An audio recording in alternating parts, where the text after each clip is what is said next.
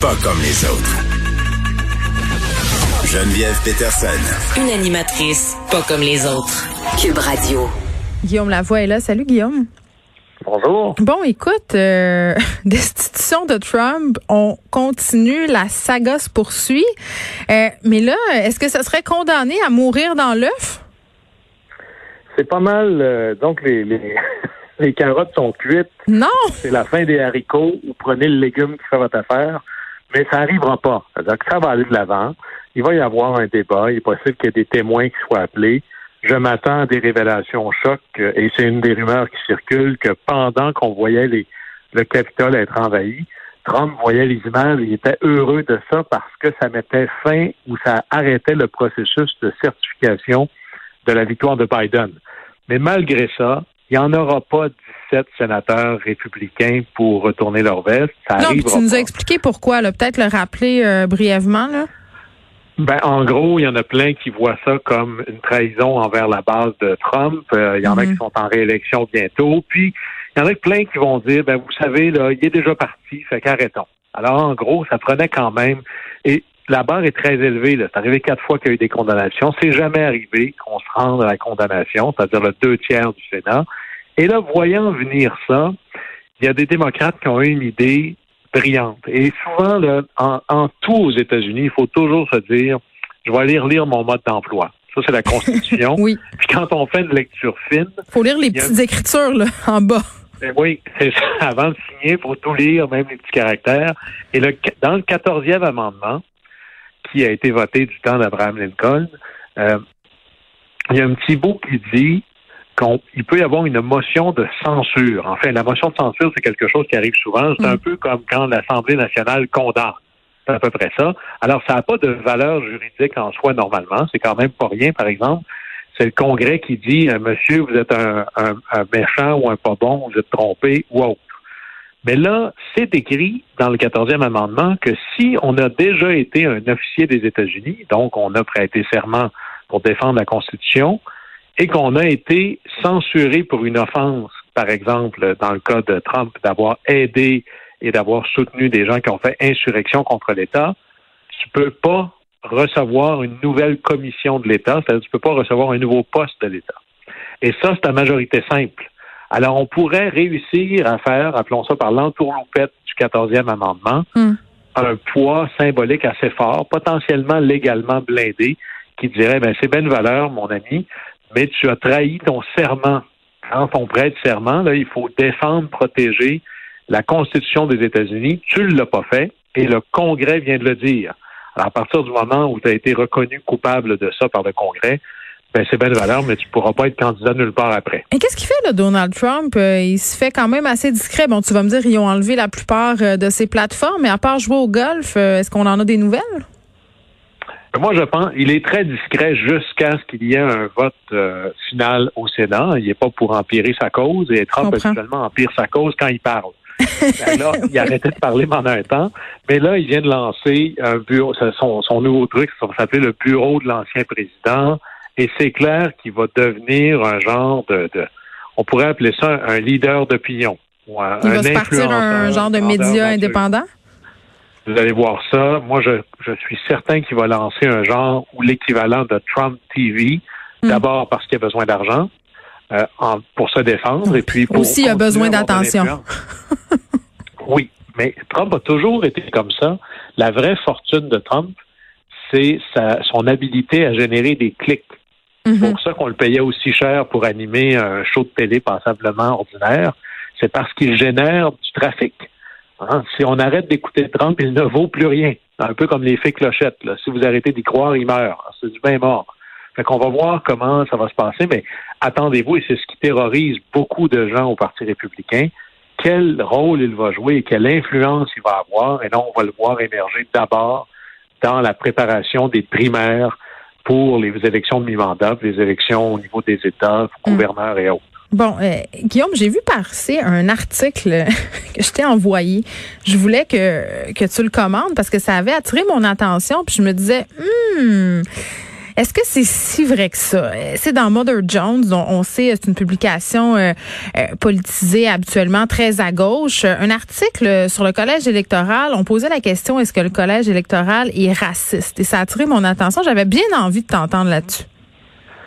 Euh, moi, ma réponse courte, c'est non, pas du tout. Euh, et, et, là, pour faire un Bernard Landry de moi-même, je vais vous dire post-hoc, propter hoc. Ergo propter hoc, c'est-à-dire c'est pas parce que ça arrive et ça donne ce résultat-là que c'est ça l'intention ou la source de départ. Alors, juste pour qu'on on, se démêle dans nos pinceaux, le collège électoral, qu'est-ce que c'est? C'est la base du système électoral américain pour la présidence. Et en gros, quand ils ont créé les États-Unis, il y avait cette espèce de question, ben là, le président, il est quoi, là? Est-ce que c'est le chef du peuple américain ou est-ce que c'est le chef de l'Union des États? Ça ne s'appelle pas les États-Unis pour rien. C'est comme une fédération, si on veut. Et la bonne réponse, ça a été les deux. Ben, pour être capable de dire les deux, on a fait une pondération du vote, c'est-à-dire que chaque État a un vote pondéré en fonction de sa population et de son existence dans la fédération. Alors, tous les États sont égaux entre eux. Les petits États où il n'y a personne, comme le Wyoming, les gros États comme la Californie, où il y a autant de monde qu'au Canada. Alors, eux, on les considère égaux, puis après ça, on compense par la population. Alors, un très gros État pèse plus lourd, mais c'est pas juste le, vote de la population. Alors, en gros, ce que ça fait, c'est que ça donne un pouvoir euh, gonflé pour les petits États. Les petits États aujourd'hui sont des États qui sont bien sûr à majorité blanche. En pensée, mhm. le Wyoming, le Dakota du Nord, le Dakota du Sud, tout ce qu'on appelle l'entre-deux, où est-ce qu'il n'y a pas d'océan. Et ça, ça donne que c'est des endroits plus, plus républicains. Mais demain matin, ça pourrait être autre chose. Et tous les d'abord, alors si on décide que dans le fond là, on va embarquer dans le grand train de la fausse vérité, de la réforme électorale, et on devrait faire un vote pur en fonction du nombre de votes que tu as. Mhm. Alors que la représentation populaire, on peut faire ça, mais là, il faut se poser la question, est-ce que c'est juste un pays ou c'est encore une union d'États? Alors ça, c'est la grande question qu'il faudra se poser. Euh, puis si on va dans ce côté-là, vous allez voir les démocrates qui sont bien sûr toujours contre le collège électoral parce qu'il y a plus d'États numériquement républicains que démocrates.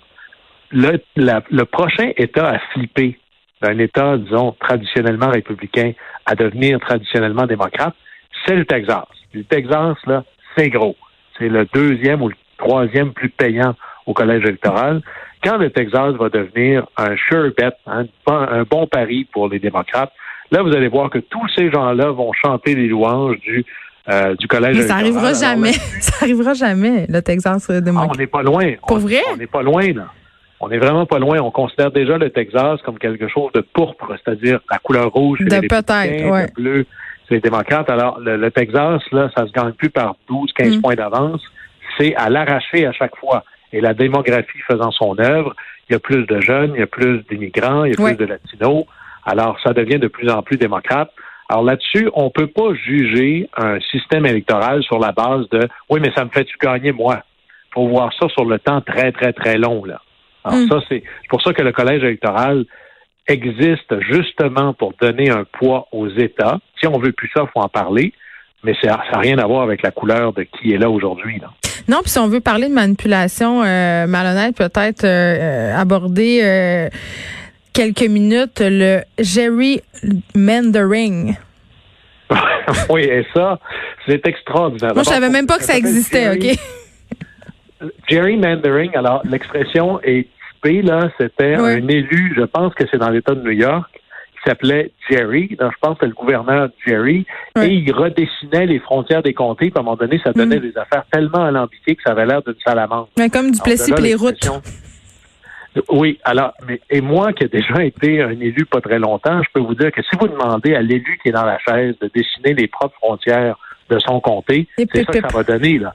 Tout le monde sait très bien que ouais, je pourrais aller chercher ces deux rues-là de plus, mais vous pourriez m'enlever ces deux rues-là, puisque ça donne systématiquement, c'est des majorités de plus en plus béton. Et on voit aux États-Unis, il y a essentiellement de plus en plus de comtés toujours démocrates, de plus en plus de comtés ou de circonscriptions, de districts toujours républicaines. Mais tu veux pas demander à ceux qui profitent du, redécoupage des comtés de le faire eux-mêmes. Et dans, le, dans de très nombreux États, C'est comme ça que ça fonctionne et c'est les législatures d'État ou le gouverneur qui le fait. Alors, ça devient très, très, très partisan. Les États un peu plus matures, comme la Californie, ont fait quelque chose comme à peu près ce qu'on fait au Québec.